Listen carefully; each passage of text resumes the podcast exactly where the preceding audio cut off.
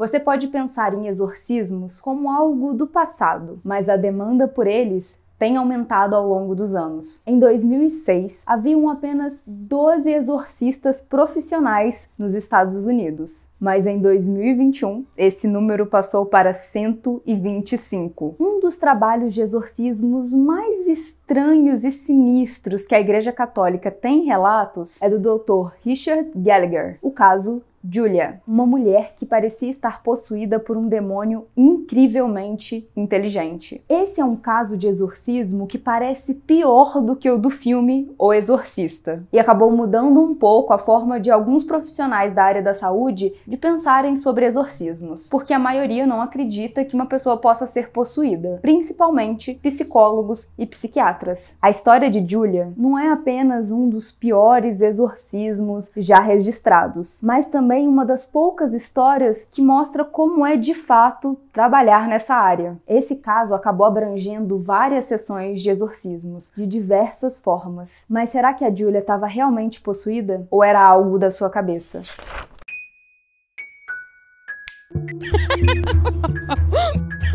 Bem-vindos a mais uma sessão do Clube Excêntricos. Eu espero que vocês estejam realmente gostando do Halloween do Clube, porque a gente preparou com muito carinho. Quem quiser e puder ajudar o clube de forma financeira, a gente tem uma chave no Pix e também a gente tem o Seja Membro que você pode escolher um plano que caiba no seu bolso. Porém, se uma contribuição financeira não estiver no jogo agora para você, não tem problema. O importante é você curtir compartilhar, deixar um comentário e principalmente assistir um vídeo do clube depois desse. O engajamento de vocês é muito importante. E por favor, certifiquem-se de que o sininho está ativado. E se mesmo assim as notificações do clube não estiverem chegando até vocês, podem comparecer no canal todos os dias às 7 horas que estaremos aqui. Pode confiar, pelo menos no mês de outubro. Depois, vocês já sabem, terças e quintas. Bora pro caso? Ah, eu sou a Mia. Os nomes nessa história são pseudônimos. É uma forma de proteger quem realmente estava envolvido. A única pessoa que não está usando o pseudônimo aqui é o Dr. Richard Gallagher. Locais e datas não são muito específicos,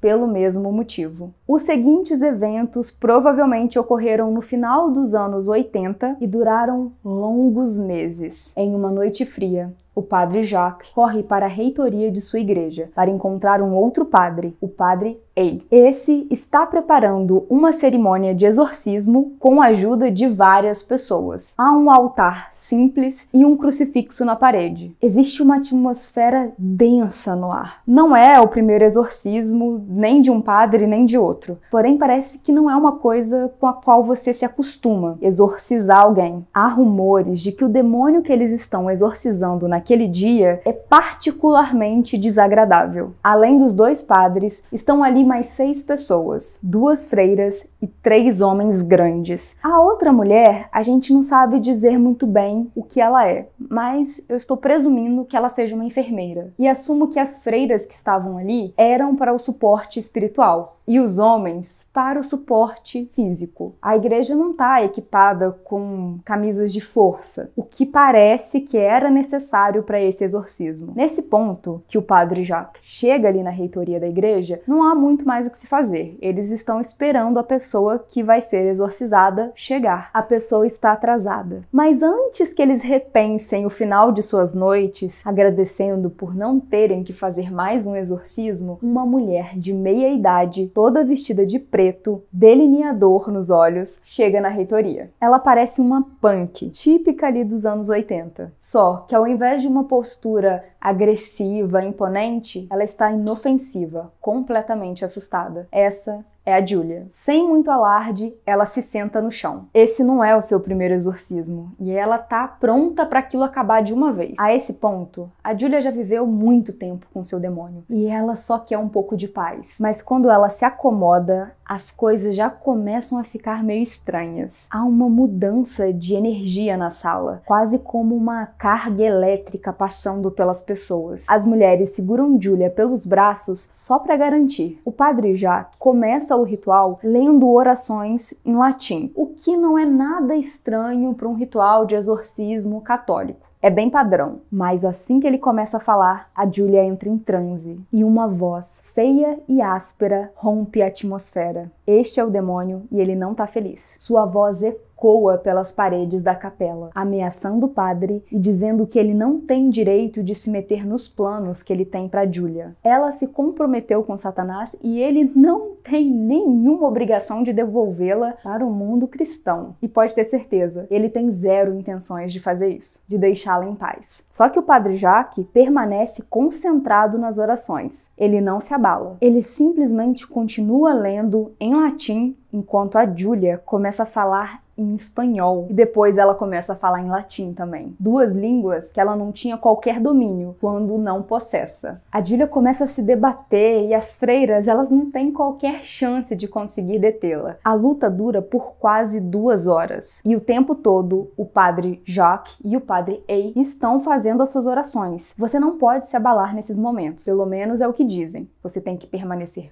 forte, concentrado e não dar brecha. E um dos padres diz: Eu ordeno você, espírito imundo, dizer o seu nome e o dia da sua partida. E quando parece que eles estão chegando em algum lugar, algo inacreditável acontece. Julia se levanta e começa a flutuar. Ao que parece, ela começa a levitar com tal força que eles acham que ela vai romper o teto da capela. E eu não acho isso nem um pouco absurdo para quem está vendo uma cena dessa, porque afinal ninguém espera nem que a pessoa flutue, que dirá com a força que ela estava flutuando. E aí, se ela rompeu o teto da capela, olha, mais um ponto de esquisitice, mas já estamos aqui todo cagado, o que, que é um peido? Os três homens tentam pegar Julia e puxar ela de volta pro chão, mas eles não conseguem, porque seja lá o que esteja dentro dela, tá furioso. Ela se debate, ela grita, não vai dar bom. Essa luta dura mais ou menos uma meia hora, até que os padres começam a jogar água benta nela. E quando eles começam a ungir a Julia, as coisas se complicam um pouco. Ela começa a se contorcer e gritar de dor. A temperatura da igreja começa a oscilar de frio, geladeira, a uma fervura do inferno. Era quase como se o próprio inferno tivesse descido à terra. Porque, bom, eles começam a ouvir rosnados ecoando das paredes. Parece que uma manada de animais está correndo ali na sala. Só que eles não conseguem ver nada. Esse caos todo é a Julia e ela ainda está suspensa no ar. Tudo parece que está chegando no nível febril, que não tem mais para onde ir. Só que sem aviso nenhum,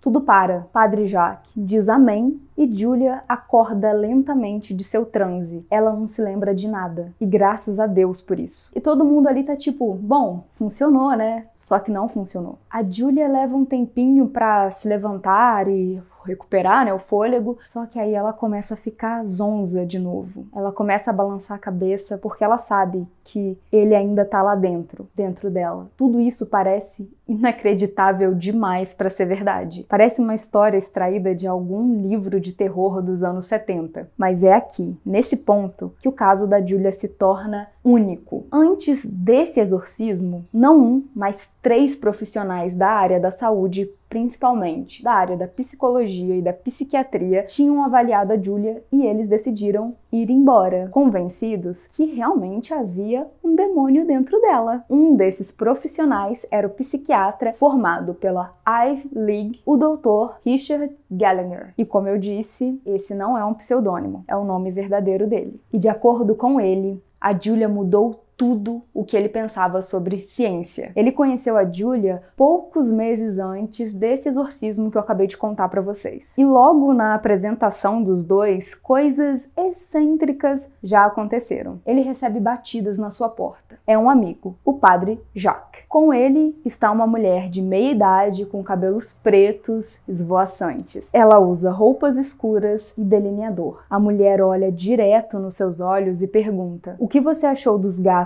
ontem à noite. Sem nenhum oi, sem nenhum prazer, eu me chamo Julia. E você? Não. E aí? O que, que, você achou dos gatos? E por mais deslocada que essa pergunta possa parecer, o Dr. Gallagher sabia exatamente sobre o que a Julia estava falando. Os dois gatos do Dr. Gallagher começaram a brigar na noite anterior. Ele e a sua esposa acordaram com barulho do, do fight mesmo. E era bastante incomum, porque apesar desses gatos não serem os melhores amigos do mundo, eles não eram acostumados a entrar em briguinha um com o outro. Ele definitivamente não sabia como como essa mulher darquiseira podia ter essas informações. Mas o padre Jacques estava inabalável, simplesmente esperando todo o burburinho ali acabar para ele poder perguntar o que ele realmente queria. Olha, essa aqui é a Julia, você poderia ajudá-la? O padre Jacques explica toda a questão do demônio pro Dr. Gellinger e ele pede para que o doutor faça uma avaliação na Julia para que eles possam ter certeza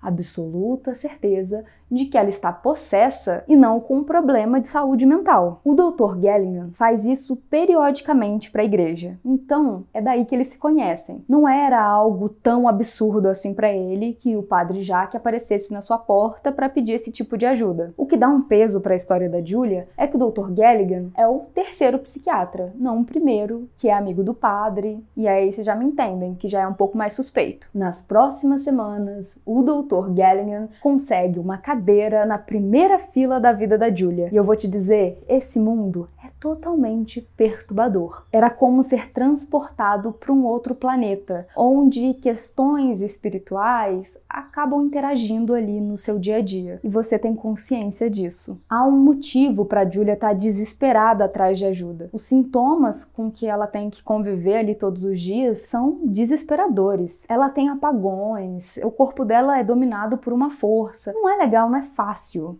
viver em convívio ali com a sociedade tendo esses sintomas. Um dia, o Dr. Galligan, o padre Jacques e a Julia estão ali discutindo sobre o exorcismo que está por vir e eles estão dirigindo pela estrada. E de repente, uma voz glutural e áspera começa a vir do banco de trás, onde a Julia estava. A voz diz: Deixe-me em paz, seu sacerdote macaco estúpido. Ela é nossa. A voz sai da Julia, mas parece impossível que ela esteja reproduzindo essa voz. E a própria Julia parece que não está presente ali no corpo. Ela está balançando ali no banco de trás numa espécie de transe. Depois de 10 minutos lançando ameaças desagradáveis, no mínimo assim para dizer desagradável, mas né, é, é, ameaças aterrorizantes que eu já teria desligado o carro e saído correndo. E essas ameaças eram principalmente dirigidas para o padre Jacques. A Julia parece que volta. Ela sai do transe depois de 10 minutos. E quando o Dr. Galligan pergunta para ela o que foi que aconteceu, querida, ela não sabe. Ela não faz a mínima ideia. Poucos dias depois, o padre Jacques e o Dr. Galligan estão no telefone conversando e de repente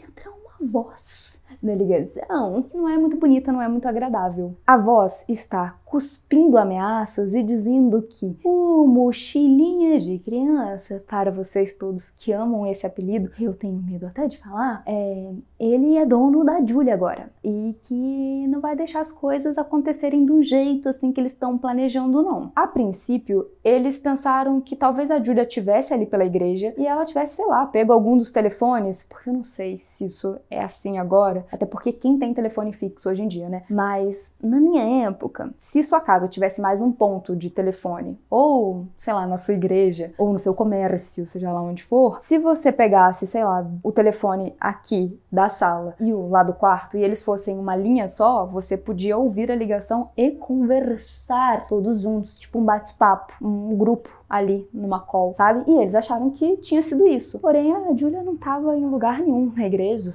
né? É, então como que ela fez isso? Eu te pergunto. Aí já não bastava é, a voz, é, a Julia começa a apresentar sinais de clarividência. Clarividência é ela ver coisas, ela sabe de coisas que ela não devia saber. Durante uma das sessões com o Dr. Galligan, ela diz sobre a mãe dele que morreu de câncer no ovário. E ele começa a falar com ela sobre, e aí ele, opa, mas como é que você sabe disso?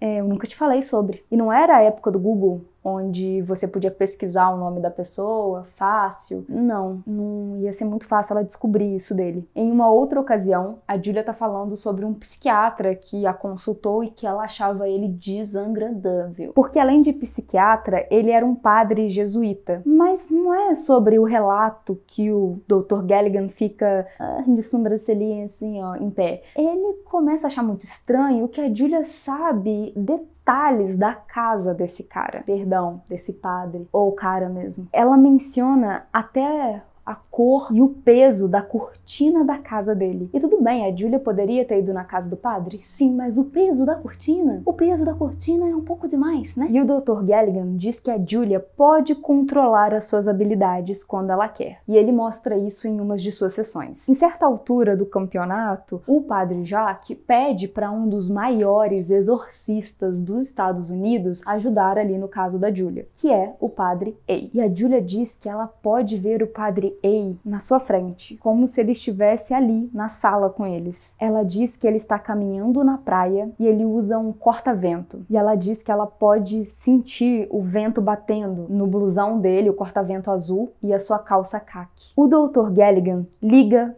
para o padre A e pergunta onde ele está. E por mais que normalmente ele esteja na reitoria da igreja a essas horas, nessa noite em específico ele sentiu vontade de dar um passeio na praia. E quando o Dr. Galligan perguntou qual era a cor do blusão, o corta-vento e a calça dele, ele riu e falou: Você tá com a Julia, né? E sim, era azul e caque. E se clarividência não é um sinal tão assustador para você, fique tranquilo. A Julia também mostra sinais de telecinesia. De acordo com o Dr. Galligan, durante uma sessão ela começa a jogar coisas de uma estante pela sala, de boas. Tudo isso com a força de seu pensamento, tá? Só para deixar claro. Nesse ponto da história, eu acho que é justo eu reiterar quais são as qualificações do Dr. Galligan. Afinal, é ele que está fornecendo todos esses relatos aqui, né? E eu tô pedindo para vocês o quê? Darem um certo crédito. Vou justificar o motivo do crédito. Ele se formou como psiquiatra residente na Universidade de Yale e Columbia. Ele diz que é um amante da história e da ciência, inclinado ao ceticismo. Poderia eu ser melhor amiga de Dr. Galligan? Talvez. Só que, no entanto, ele não tem nenhuma explicação científica para o que está acontecendo com Julia. A Julia, por incrível que pareça, está é, entusiasmada para o próximo exorcismo. E eu digo por incrível que pareça porque, né, meus queridos, quem estaria? Ela diz que pela primeira vez consegue entender o que está dentro dela. E à medida que as sessões continuam com o Dr. Galligan, a Julia começa a se abrir um pouco mais. O que poderia te chocar a esse ponto da história? Eu te pergunto porque eu já estava passada. Bom, a Julia diz que ela está num culto satanista e que ela não é só um membro do culto satanista, ela é a sua alta sacerdotisa. E ela tem medo do que os membros do culto irão dizer e pensar caso descubram que ela está buscando um exorcismo, né? Eu também teria. Essa é uma informação bastante importante para se dar, não é mesmo? Ela deveria ter falado um pouquinho antes. É assim eu acho. Mas a Julia esperou um momento que ela estivesse confortável para passar essa informação. Só que a Julia não é totalmente aberta sobre todos os detalhes. O Dr. Galligan não menciona o nome do culto com medo das retaliações. Então eu vou contar o que a gente sabe sobre esse culto sem tantas informações assim mas o que deu para saber. A Julia foi criada como uma católica, mas ela nunca sentiu muita conexão com a igreja. Até aí, quem nunca? Ela teve uma vida familiar bem difícil enquanto crescia. E quando ela era adolescente, ela foi perseguida e molestada por um padre. O que eu acho que fica bem claro que mudou totalmente a percepção da Julia sobre certo e errado, santo e profano, Deus e Satanás, o que é bom, o que é mal. Afinal, quem deveria estar protegendo, cuidando, fazendo a coisa certa, estava abusando dela. E quando um amigo da Julia menciona uma seita local, ela se interessa. O Dr. Galligan acredita que a Julia adolescente estava procurando um um substituto para a família e foi aceita. Ela está correndo por uma direção que parece nova. Ela acaba comparecendo às reuniões satanistas e de pouco em pouco ela começa a se afundar nessa seita de adoração a Satanás. O líder do grupo é o Daniel, um cara, como poderia dizer,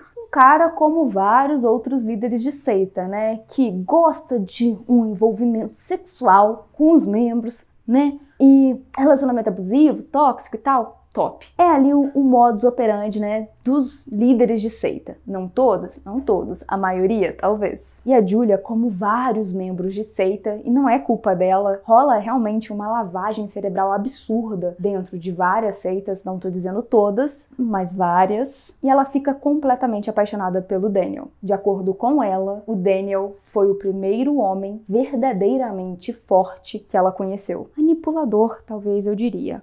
E não demorou muito tempo para que o Daniel e a Julia começassem a ter um relacionamento sexual porque até onde a gente sabe, vários dos cultos satânicos têm a questão do prazer no seu cerne. Eles eram supostamente pagãos e adoravam a um demônio, o Asmodeus. E esse é a personificação da luxúria. Então, dá-lhe sexo. E nesse ponto, eu gostaria de indicar um outro vídeo, que é o vídeo da Ana sobre o Aleister Crowley, que vocês vão entender que quando eu estou falando satanismo aqui, eu estou dizendo de um satanismo cinematográfico e faz parte dessa narrativa, mas que tem pouco a ver com o satanismo real. Eu sou satanista? Eu não sou. Eu não sou mesmo. É, mas também eu não faço parte de várias outras seitas, inclusive de nenhuma. Então, eu não me sinto à vontade de ficar dizendo que satanista adora demônios e que praticam orgias e tal, porque nunca fiz parte de nenhuma seita satânica. E até onde eu sei, dizer que você é satanista é basicamente, dentro do satanismo, tá? É basicamente dizer que você é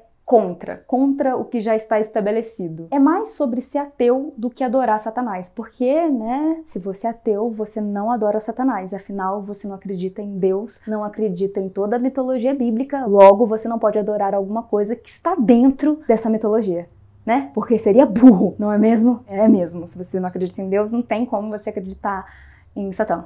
É isso. No culto da Júlia, eles praticam bastante amor livre, orgias e coisas do gênero. E o que seriam coisas do gênero quando a gente já tá falando de orgia, né? Eu não sei, mas foi o que eu encontrei. E pelo que diz a Julia para o Dr. Galligan, eles praticavam missas obscuras, que são paródias das missas católicas, que pode envolver roubar pão sacramental e usá-lo em alguma prática sexual, uma forma de deboche ao cristianismo. E isso eu sou contra, porque eu sou contra ficar debochando da fé dos outros. Mas sobre isso falarei um pouco na frente. Me aguardem. Um pouco depois, o culto começa a chamar a Júlia de Rainha das Delícias Voluptuosas, né? Né? A Julia prospera no culto. Ela adora a comunidade e principalmente ela adora a atenção que o Daniel dá a ela. E isso tem muito a ver com o local que ela se bota ali na seita, que é alto, né? Ela tem um título alto dentro da seita, então ela tem respeito, tudo que ela buscava, atenção, amor, etc. Só que em algum ponto, o papel da Julia começa a ficar terrível dentro do culto. Porque quanto mais você cresce, mais responsabilidades você teria, mais coisas estranhas você teria que fazer. Vamos só dizer que fetos humanos e sangue estão envolvidos nesses atos horríveis que a Julia tinha que cometer. E quanto mais ela fazia esses rituais, mais alto era o status dela dentro do culto. Ela sai de alta sacerdotisa para rainha de Satanás. E é nesse momento que a sua vida muda para sempre, porque ela faz um acordo com o diabo, o famoso pacto. Em troca desse sacrifício, o capiroto dá poderes a ela. E por um certo tempo, tá tudo jóia pra Julia. Só que depois ela deixa de ser jovem. A gente envelhece, a gente para de dar no pique sabe? A Julia começa a ter dificuldade para engravidar quando ela chega na meia-idade, o que me faz pensar nas questões dos fetos, mas não vou abrir para especulação aqui tá? E com isso ela acaba ficando menos útil para a seita. O líder do grupo, o Daniel, acaba ficando mais frio com ela e a rejeição para Julia é devastadora. E é nas profundezas do desespero que os demônios se revelam. E é nesse momento que a Julia começa a repensar a venda da sua alma. E é aqui que ela vai buscar ajuda na igreja. Ela acaba passando por duas avaliações e chega no Dr. Galligan. Ele se oferece para trabalhar no caso Free 0800 e depois de algumas semanas ele constata que sim, a Julie está possessa. Ela pode sim ter alguns transtornos de personalidade, mas está vivendo 100% na realidade. E é aí que o Dr. Galligan a manda para o exorcismo, que é aquele que eu relatei no começo do caso, e que as coisas não vão tão bem assim. E o Dr. Galligan acredita que o exorcismo não deu certo porque, de certa forma, a Julie ainda está ligada ao culto. Ela ainda quer estar com Daniel. Ela quer retornar para sua comunidade e ser aceita. Ela só não quer ser afligida por demônios. Só que ela não pode se separar de Satanás e continuar servindo. No final das contas, a Julia se recusa a fazer outro exorcismo e ela faz o que o Dr. Galligan mais temia. Ela volta para o culto. E, infelizmente, é nesse ponto que a história da Julia acaba. Um ano depois, o Dr. Galligan descobre que a Julia estava sofrendo com um câncer terminal e ele presume que logo depois ela morreu. O Dr. Galligan considera o caso de possessão da Julia uma das possessões mais poderosas e violentas da história dos Estados Unidos. E o seu tempo com a Julia o inspirou a realmente mergulhar no mundo das possessões. Ele fez uma carreira como consultor de exorcismos e escreveu livros e artigos sobre o caso da Julia e também sobre outras possessões. Ele já publicou no Washington Post. Um capítulo das suas memórias de 2019 foi dedicado a Julia. O Galligan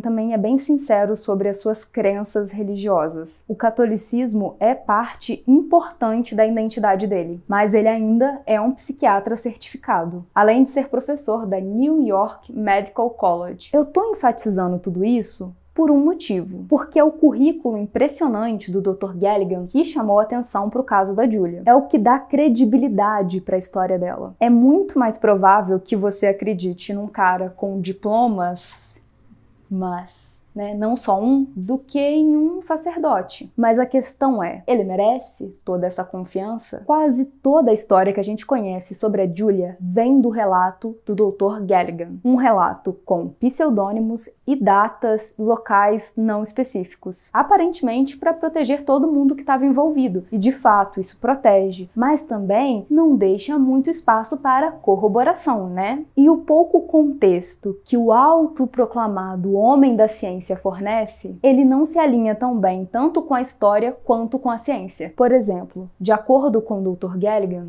o culto da Julia era satanista, servia demônios, uh, matava fetos e etc. Ele menciona também que o Daniel, o líder da seita, uma vez disse que pagãos são essencialmente adoradores de Satanás. E por mais que essa versão da história de cultos satânicos tenha sido propagada e vendida por várias religiões ao longo dos séculos, essa versão da história não é exatamente verdadeira. Primeiro, porque a palavra pagão se referia a qualquer pessoa que servisse a uma religião que não fosse católica, principalmente politeísta, adoradores de vários deuses, que hoje é um termo muito genérico, não é mesmo? Afinal, os indígenas seriam pagãos, até os evangélicos seriam pagãos. No caso, foram né? E aí pararam de ser porque começaram a ser aceitos. A questão é que qualquer religião que não fosse a católica, romana, ela seria pagã. E quanto menos europeia, é isso mesmo mais pagã. Logo, esse termo inclui religiões indígenas e o satanismo. E embora a descrição do Dr. Galligan represente muito bem uma seita satânica de algum filme dos anos 70, não corresponde muito bem ao culto verdadeiro. Em 1966, um ocultismo é estabelecido nos Estados Unidos, a Igreja de Satanás. Desde então surgiram vários ramos dessa seita. E é claro, eles tendem a celebrar um tipo de vida indulgente, mas nenhum deles realmente adora Satanás. Não esse literal da Bíblia. Eles não acreditam em poderes ou entidades sobrenaturais, incluindo demônios. A maioria deles são agnósticos que se consideram ativistas políticos e eles seguem um código moral estrito que diz explicitamente que não se deve fazer mal aos animais ou a crianças, o que é completamente oposto ao que as pessoas dizem que o satanismo é. E vale a pena mencionar, no final dos anos 80, que é a época do caso da Julia, a América estava vivendo o pânico satânico. As pessoas temiam heavy metal, palhaços, abusos ritualísticos em escolas e até RPG. Os âncoras dos telejornais espalhavam pânicos falsos para as pessoas. É, nada muito diferente do que acontece hoje em algumas emissoras. Eu nem vou mencionar o nome. O objetivo, em geral, era levar as pessoas de volta para a igreja, de volta para a obediência. Então, uma história de uma mulher usando o delineador preto, bem heavy metal, usando a roupa toda preta, cabelo preto, todo preto. Hum, me soa um personagem criado para causar pânico. Sendo ela sacerdotisa de uma seita satânica, alta sacerdotisa, que mata fetos. Então, fica um pouco difícil para eu acreditar que a Julia existe, ou que ela existiu. Parece muito aquele tipo de história que eu mesma já ouvi dentro da igreja, de relatos de ex-satanistas que passaram por isso e aquilo e se deram muito mal, mas foram salvos porque eles se arrependeram. E, gente, esse relato foi escrito e publicado por um devoto católico. Não importa quantos diplomas o Dr. Galligan tenha, ele continua sendo um devoto. E você pode ter o conhecimento que você quiser e continuar ainda assim querendo levar as pessoas para a igreja. E às vezes achando que está sendo muito bem intencionado, salvando as almas dessas pessoas, mesmo que seja com uma mentira. Mas eu não vou chamar o Dr. Galligan de mentiroso. Ele pode ter sido enganado também por uma mulher criando uma cena. Inclusive, ele não esteve presente durante os exorcismos, então as coisas realmente pesadas ele não viu. Todas essas partes mais sensacionalistas foram relatadas para o Dr. Galligan pelo Padre Jacques. Mas como não podemos encontrar o Padre Jacques, fica difícil também a gente apurar os fatos. O Dr. Galligan admite que as pessoas da igreja tendem a acreditar muito rápido que alguém está possesso, mas isso não quer dizer que não existam possessões. E ele acha que profissionais da sua própria área até deveriam considerar possessões demoníacas como casos reais. Só que ele se viu meio sozinho com essa posição. Um dos seus maiores críticos é um professor de Yale, o neurologista Steve Novella. Ele o acusou de ter sido sugado pelos delírios de um paciente, no caso de vários, né, porque ele consultou várias pessoas possessas ele se preocupa com essa crença do Dr. Galligan, porque o papel de um psiquiatra, de um psicólogo, etc., é orientar o seu paciente para a realidade e, de certa forma, ele reforça esse mundo fantasioso criado. Dizer a um paciente que ele está possuído pode piorar o seu caso. E mais do que tudo, o caso da Julia é um estudo de caso no viés educacional da América. Um diploma sofisticado é só um papel, não significa que você está lidando com um ótimo profissional. E a gente é acostumado a não questionar diplomas. Sendo verdade ou não, a questão é: o caso Julia trouxe bastante notoriedade para o Dr. Galligan. Esse episódio foi baseado no texto de Molly Quillan, com a ajuda de Connor Sampson e Kate Gallagher. Checagem de fatos de Onya, pesquisa por Mick Taylor. É isso. Tchau. Até amanhã, hein?